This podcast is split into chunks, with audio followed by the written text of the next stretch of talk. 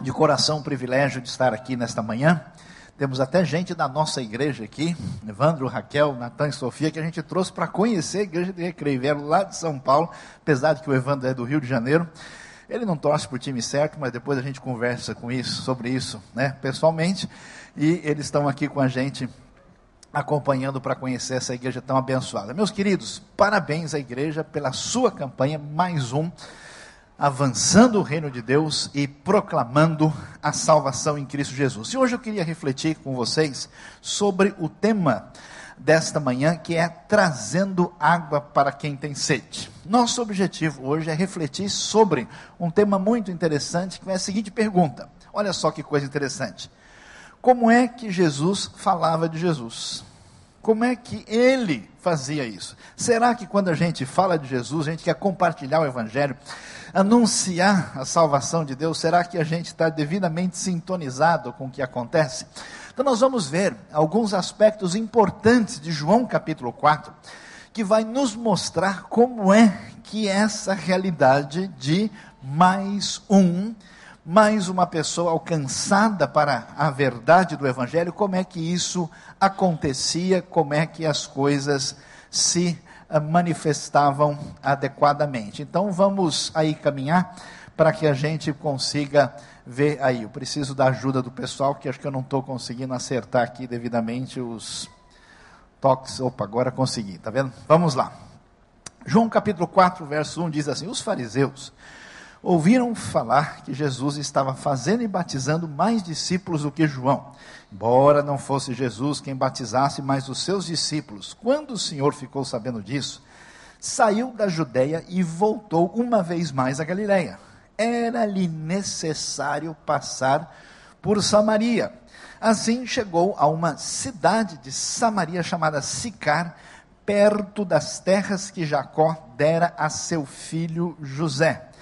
Havia ali o poço de Jacó. Jesus, cansado da viagem, sentou-se à beira do poço.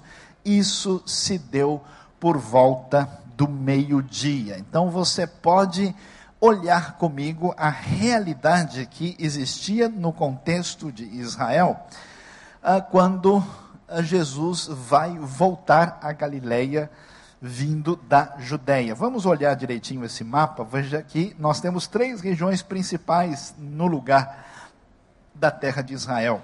Temos a Judéia no sul, Samaria no meio e ao norte a Galileia. Depois, do outro lado, nós temos o que é chamado de Pereia e na região de Decápolis. Então você pode imaginar Jesus indo da Judéia para a Galileia e você vê que Samaria fica no meio. E qual que é o problema? O problema é que passar por ali é entrar com a camisa do Flamengo na torcida do Vasco. Esse negócio não vai dar certo. Judeus e samaritanos não conversam com o outro. Tem uma grande hostilidade, porque os samaritanos eram um povo misturado desde a época em que os assírios conquistaram o reino do norte em Israel, e então os samaritanos se tornaram uma mistura de israelitas com outros povos, com uma religião que era uma espécie de sincretismo de elementos judaicos com outras coisas, e surgiu uma espécie de rivalidade e desprezo. Você tem uma ideia?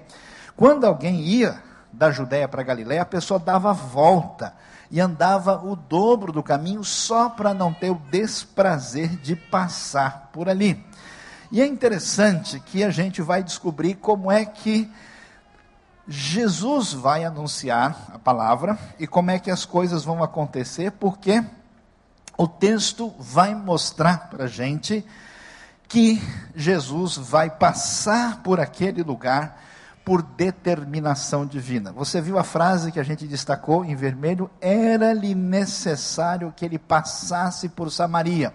É uma pequena palavrinha no texto original que vai sugerir para a gente que era necessário que ele passasse por lá por direção de Deus. Esse é o foco que está ali no Evangelho de João. Então, a primeira coisa, você pode ver uma foto da região de Samaria de hoje é que nós precisamos estar atento aos caminhos de Deus. O sedento vai ser colocado no caminho da gente. É importante a gente ver isso, porque nem sempre nós estamos ligados no movimento. Às vezes a gente pensa que as pessoas que aparecem no nosso caminho, que Deus coloca lá na escola, coloca no serviço, ou mesmo ah, no relacionamento do cotidiano, é algo que surgiu mais ou menos por acaso, mas precisamos prestar atenção porque o Deus poderoso que domina o universo, que abençoa a nossa vida, abre os caminhos para que a nossa vida seja canal de bênção na vida dos outros. Então, havia alguém sedento. Deus vai agir, Jesus vai se dirigir especificamente para esta mulher que vai estar aparecendo na nossa história. O que, que a gente vai observar na sequência? Veja lá. Nisso, versículo 7, veio uma mulher samaritana tirar água. Disse-lhe Jesus: Dê-me um pouco de água. Seus discípulos tinham ido à cidade comprar comida. A mulher samaritana lhe perguntou: Como o Senhor, sendo judeu, pede a mim, uma samaritana, água para beber? Pois os judeus não se dão bem com os samaritanos. Que coisa surpreendente que a gente vai descobrir nessa história. O que nós vamos aprender com Jesus? Jesus não só mostra a sua sensibilidade espiritual, fazendo aquilo que Deus queria que ele fizesse, ele vai entrar em contato com a pessoa sedenta, essa pessoa que vai ser mais uma a ouvir e receber a palavra. Mas nesse processo nós precisamos fazer o quê? Quebrar as barreiras e o preconceito. A coisa mais absurda que alguém poderia imaginar era um homem judeu conversar com uma mulher samaritana. Tanto é que quando o texto nos fala que a mulher samaritana vai lá tirar água, e os discípulos vão embora, ela está sozinha, e Jesus chega, eu fico imaginando a situação assim terrível e inconveniente, porque a situação dessa mulher é complicada. A gente sabe pela pesquisa que nenhuma mulher vai tirar água sozinha, e muito menos nesse horário. Essa mulher, além de ser mulher que vive numa relação social abaixo dos homens nesse contexto, além de ser uma samaritana, é alguém que é rejeitada e discriminada na sua própria sociedade. Alguma coisa muito complicada aconteceu na sua vida, de modo que, em vez dela fazer o que todas fazem, que é em grupo, no final da tarde, ela está indo num horário quente, num horário que não está previsto e está indo sozinha. Aí eu fico imaginando, você pode imaginar a cena, vamos, confira comigo no replay, vamos ver se a gente vai lá para os tempos de outrora. Imagina o que está acontecendo, essa mulher vai, ela olha de longe, ela olha na roupa, fala, ixi, tem um homem lá que é judeu. Ela já vê o uniforme, o distintivo, ela percebe a distinção, e ela vai, e Jesus está lá, eu fico imaginando, ela olha para baixo, ela desvia o olhar, ela faz de conta que não está vendo, e a conversa não vai, a conversa não vem, até que Jesus interrompe e chega para a mulher e diz: Dê-me um pouco d'água. E a mulher, ela abre o jogo e diz: Espera aí, o senhor não está percebendo que é falta de educação? O senhor não está vendo que não se faz isso? O senhor não sabe que nós somos inimigos? Nós estamos em arquibancadas opostas, a gente não olha um para o outro.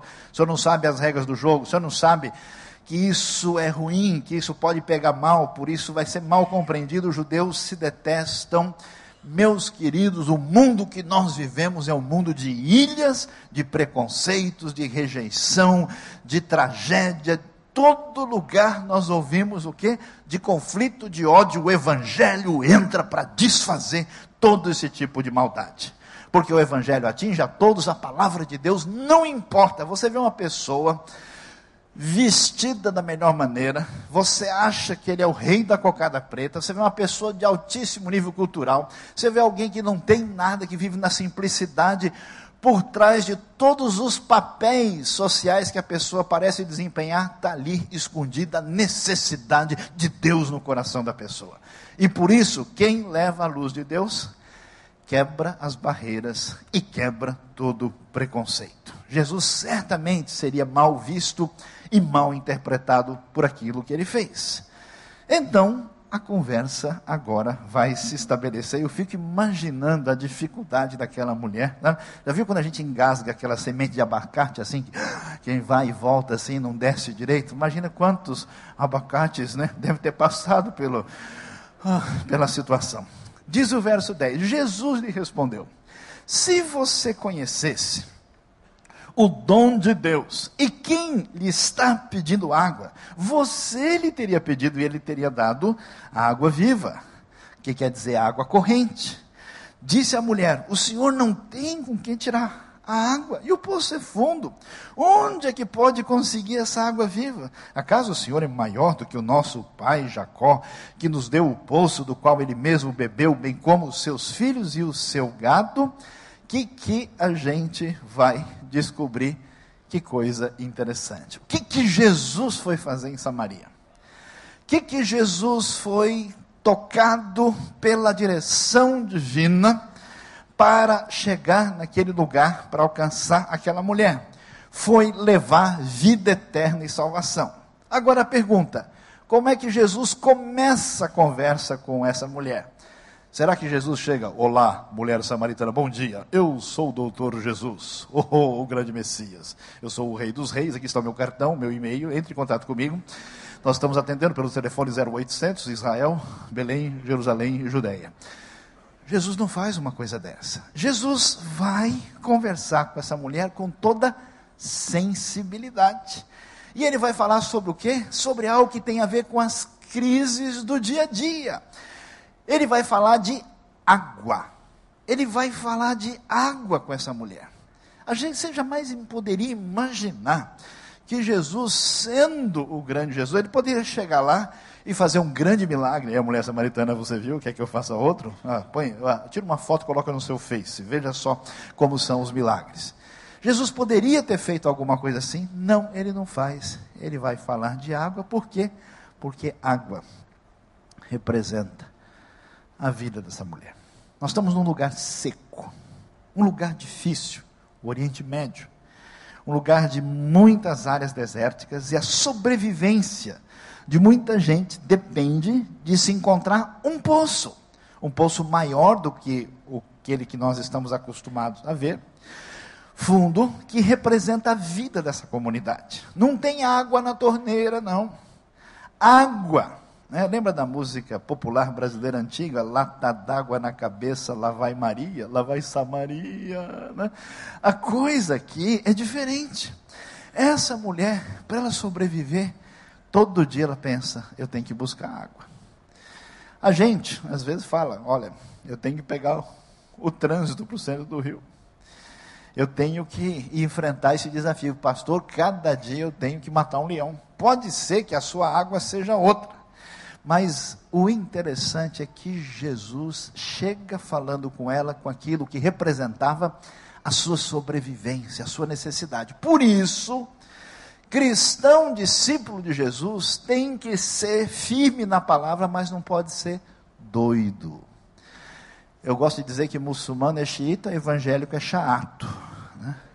A pessoa chega, às vezes não tem nada a ver, ele, ele, nem cumprimenta a pessoa direito, porque conforme diz a palavra, outrora disses nós, porque Isaías no versículo. Calma, vai devagar. Antes de você conseguir dizer qualquer coisa com a pessoa, você precisa ter contato com o coração da pessoa, sentir a necessidade dela.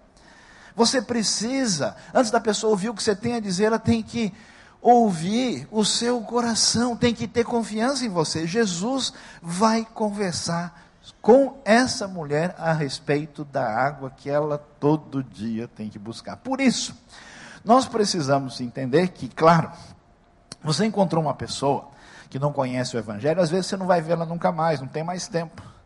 Mas quando você desenvolve um relacionamento com a pessoa, não fique pegando no pé, não fique enchendo a paciência da pessoa, não fique complicando, você tem que aprender a falar de água. E aí, fulano, como é que está a família? Tudo bem? Seu time perdeu, né? Mas depois Deus tem misericórdia. Amém, amém. Às vezes o time dele está uma água, né? quer dizer, vamos voltar para o assunto. Então, a pessoa precisa ser percebida nas suas necessidades. Eu fico prestando atenção em tantas pessoas que ouviram o Evangelho e receberam no seu coração. Na maior parte das vezes, Você conversa com a pessoa, ela diz: Eu tinha um amigo, eu tinha um primo, eu tinha um tio, eu tinha parente, aconteceu com meu pai, com a minha mãe.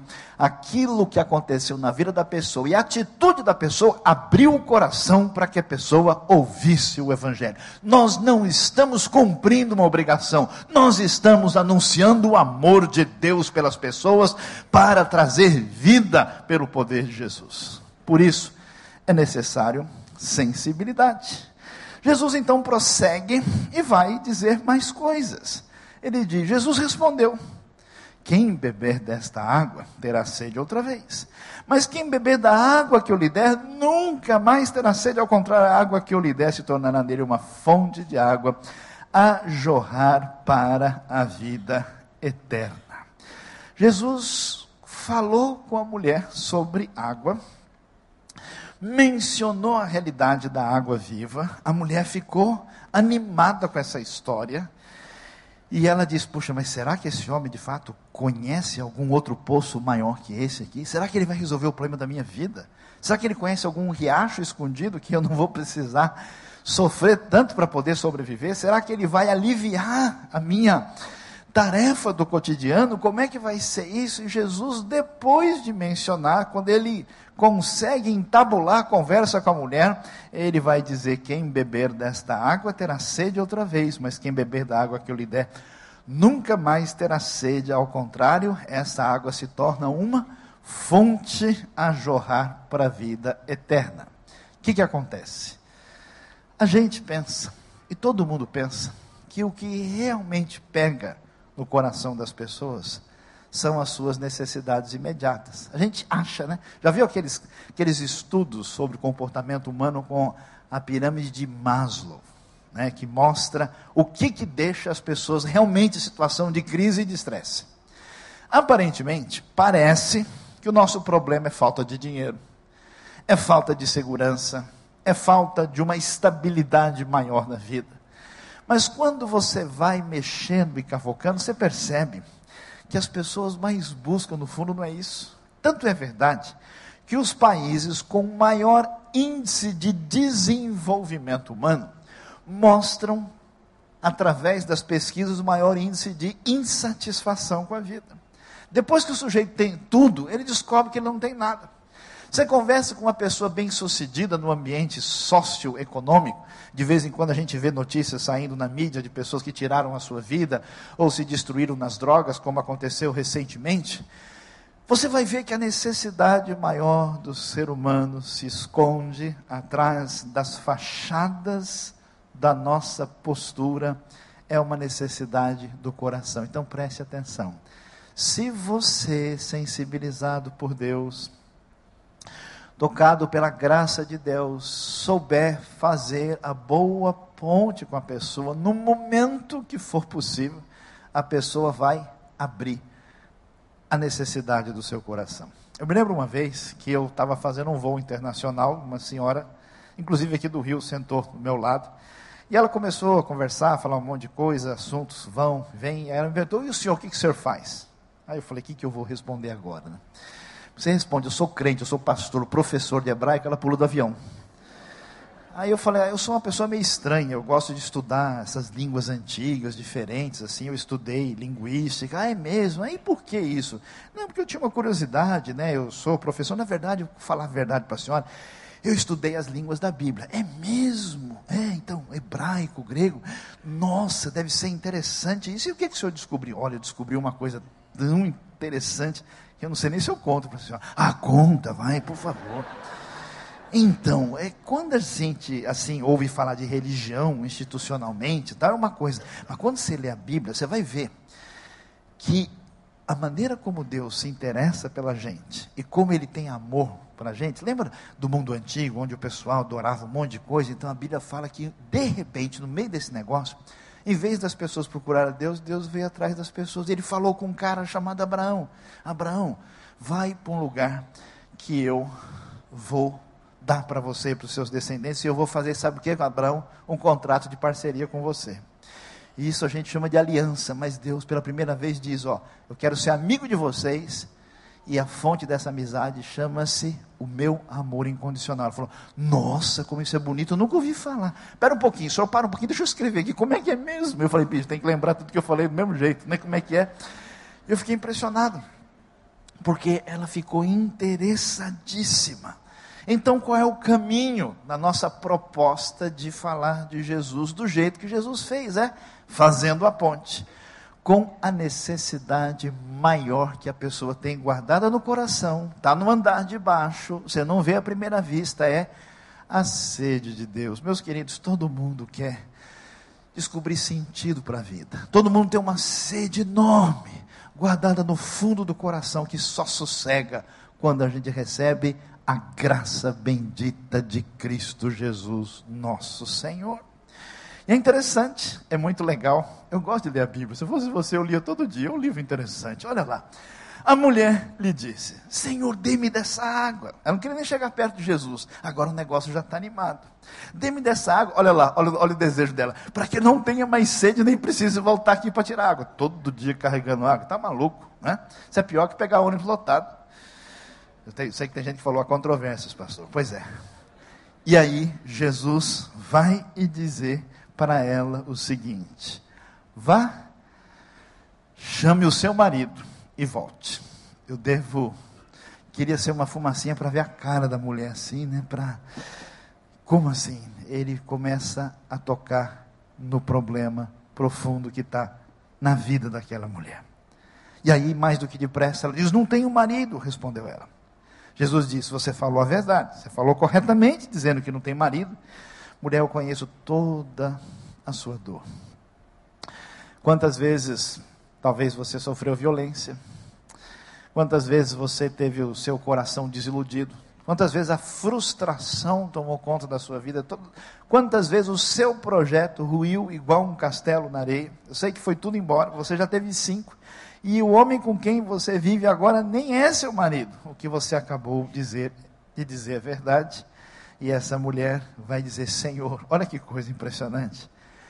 Vejo que o Senhor é profeta. Nossos antepassados adoraram neste monte, mas vocês, judeus, dizem que Jerusalém é o lugar onde se deve adorar. Deus, agindo no nosso coração, fazendo de você instrumento da sua graça, quer levar ao coração aberto a sua maior necessidade. No momento certo, Jesus tocou na questão fundamental. Você sabe que as pessoas são todos uns icebergs disfarçados, né? Eles apresentam aquela coisa, aquela cara assim socialmente desejável, e quando você senta mais um pouquinho, começa a conversar e você vai ver onde é que está doendo. Onde a coisa está pegando? Qual é o tamanho da crise? Qual é a dificuldade? E o que, que acontece? Parece que o problema da mulher é segurança. A princípio, ela está preocupada né, com a sua situação, o que, que vai acontecer tal. Aí Jesus vai dando um passo para frente, dizendo: Olha, eu sei que o problema maior não é a água, a conversa é água. O problema é crise moral, mulher. A sua vida foi loucura. Você foi refém de diversas situações terríveis. Você teve uma vida complicada, viveu com vários e hoje você nem está vivendo com alguém que é seu marido. É interessante que Jesus não desiste dela, nem fala: olha, sua situação é complicada demais, não dá para resolver, é melhor você procurar outra igreja porque aqui não dá. Não, ele não faz isso. Jesus recebe, e eu fico impressionado porque ninguém poderia imaginar que a preocupação maior dessa mulher fosse espiritual. Primeiro, porque mulher samaritana não lê a Torá não tem acesso a ensino religioso especializado. Essa mulher, com a vida que ela tinha, ela devia estar focada nos seus problemas. Na hora que ela tem a primeira oportunidade diante de Jesus, qual é a pergunta dela? Senhor, qual é o jeito certo de adorar? Vocês samaritanos, vocês judeus dizem que é Jerusalém. Aqui o pessoal fala que é em Samaria. Me diga, eu estou vendo que o senhor é diferente, que o senhor é profeta. Responda para mim qual é o caminho, qual é a igreja certa, qual é a resposta. quando a gente conversar com as pessoas e deixar o Espírito dirigir, e deixar a necessidade aflorar, você vai ver que o medo da morte, a falta de segurança em relação à vida eterna, a falta de sentido na vida, o desejo da graça de Deus no coração vão aparecer e essa mulher vai mostrar que a sua grande necessidade era a necessidade de vida eterna. Eu nunca me esqueço, uma experiência interessantíssima. Estava conversando com um senhor numa viagem de trem na Europa. Sujeito bem vestido, um negociante. E a gente começou a conversar um pouco. E aí eu fui levando a conversa devagarinho. Aí virei para ele: O senhor acredita em Deus? Ele falou: Eu acredito, acredito sim. Eu assustei, porque ele falou com tanta convicção, né? Até eu falei: Deixa eu melhorar meu argumento aqui, o homem está melhor que eu. Tão forte que foi o negócio. E eu falei: É mesmo? O senhor acredita tanto assim? Mas por que o senhor acredita? Ele falou: Porque um dia eu peguei um avião. Eu falei: Mas o Deus estava lá dentro? Como é que foi? Aí ele falou: Não, peguei um avião com só executivo de primeira linha, gente importante, cada um mais metido com o outro. Um entrava de nariz para cima, o outro entrava mais ainda. Foram lá sentando, todo mundo achando que era o rei do pedaço. De repente, num voo saindo de Londres para Nova York, turbina do avião pega fogo.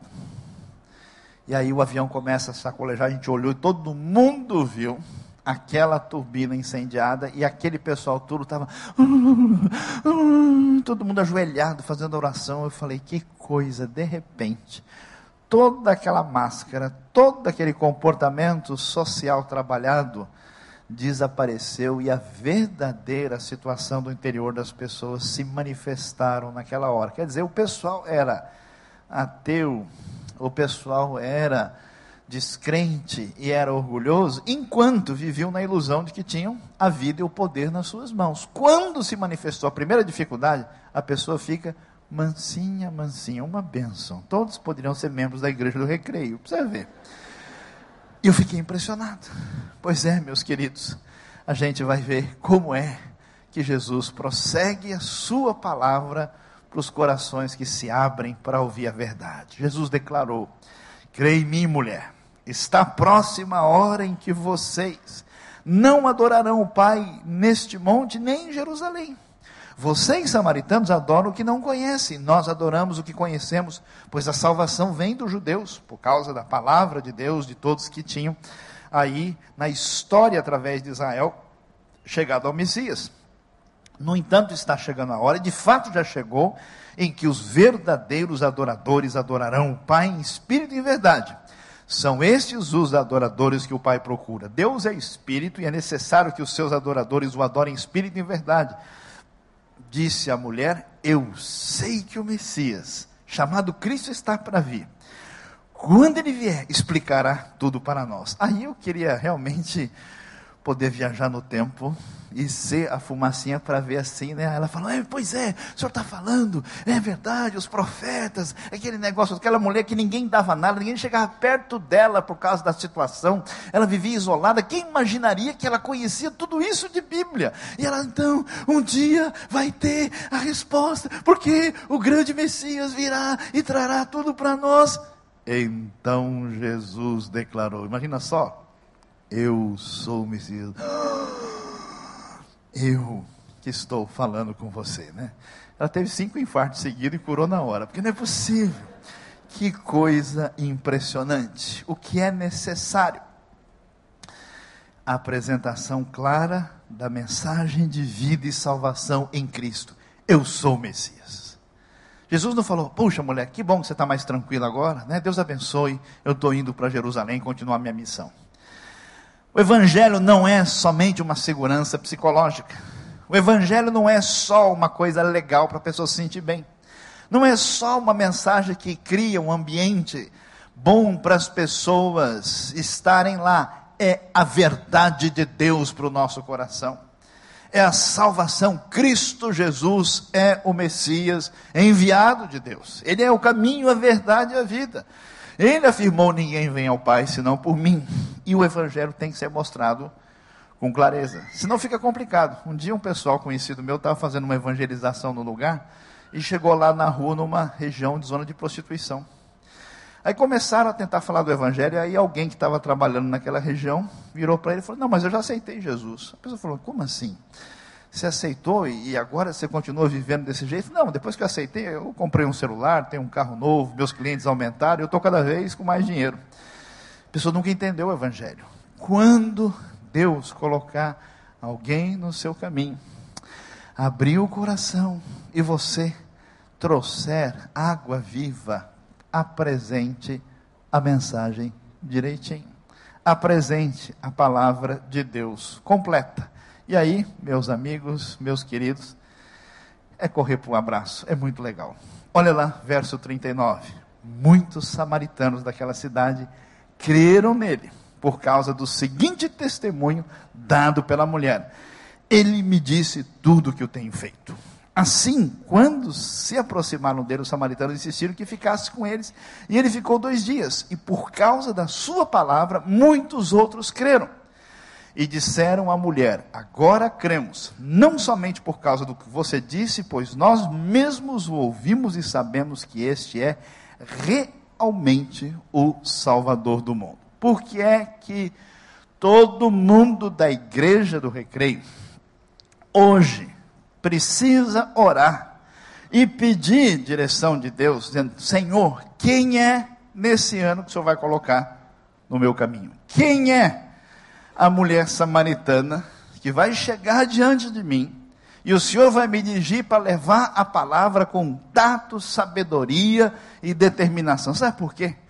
Porque mais um viram centenas, viram milhares, e você não tem condição de saber o tamanho da semente que vai atingir o seu coração. Essa semana, eu fui dar aula inaugural num seminário e encontrei um senhor que eu nunca vi na minha vida. Um homem veio sorridente, me apertou a mão, me deu um abraço. Eu falei, ah, tá bom, Deus abençoe. Ele falou, não, preciso falar com o senhor.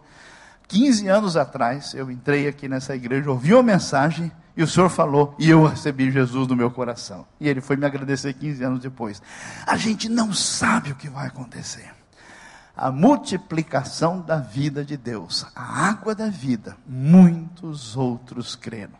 Eu não sei como é que está a sua vida. Eu não sei como é que está o seu sonho cristão de ser bênção na vida das pessoas. É tão gostoso que a gente faz tanta coisa que não deve. Amém, irmãos?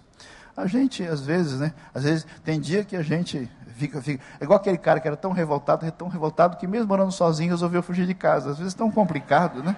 Que a gente fala, oh, eu de novo aí. E não é que você, sendo do jeito que você é, Deus é tão bom que Ele usa a sua vida para ser fonte de bênção para alcançar as pessoas. Então, peça a Deus o privilégio, porque de repente quem diria? Um religioso da época, um estudioso, olhando para Jesus, falava: Esse cara não é sério. Imagina, conversando com uma mulher sozinho, isso é mau testemunho. E conversando com essa mulher samaritana ainda, esse tipo de mulher de um nível religioso inferior. E essa mulher com a vida enrolada, do jeito que ela tem. Esse Jesus, se ele fosse o filho de Deus, ele devia escolher melhor suas companhias e saber com quem ele fala. Aquela mulher foi responsável pela conversão de muita gente. Grande parte daquela cidade creu no Evangelho de Cristo. Deus abençoe a igreja PIB do Recreio. Deus abençoe a sua vida, o seu coração, e Deus abençoe especialmente aqueles que estão desejosos de compartilhar a água da vida que um dia atingiu a sua sede e que quer alcançar o coração de tanta gente. Baixa a cabeça, feche os seus olhos eu queria orar com você e queria fazer uma pergunta para você, para você que está comprometido com o reino de Deus, você que realmente gostaria que Deus nesse ano usasse a sua vida, usasse a sua vida para que você feliz, quem sabe lá para setembro, outubro, novembro, vai ver alguém aqui chegando para a igreja, alguém sendo batizado, entregando a vida a Cristo, feliz da vida, porque você foi canal de bênção. Se você deseja que Deus abençoe você dessa maneira, que a sua vida seja usada para alcançar uma mulher samaritana, dê um sinal com a mão para mim. Eu queria apenas orar por você, pedindo que Deus abençoe de modo especial. Vamos orar nesse momento. Coloque quem sabe a pessoa que você tem em mente, alguém que você tem no seu coração, talvez até um familiar querido, um amigo, uma amiga.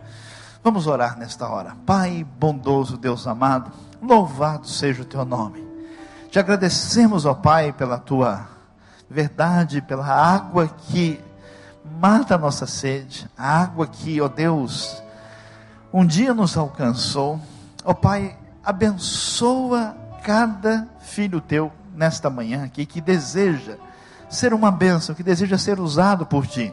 Precisamos da tua direção, do toque do teu espírito, da tua sabedoria, ó Deus, da tua graça. Abençoa cada um e abre os caminhos, ó Deus, para que esse mais um se multiplique ainda mais com pessoas que devem ser alcançadas para a tua honra e para a tua glória. Abençoa-nos de modo especial nesse dia. Nós te louvamos, te agradecemos, te adoramos em nome do Senhor Jesus. Amém, Senhor. Louvado seja Deus.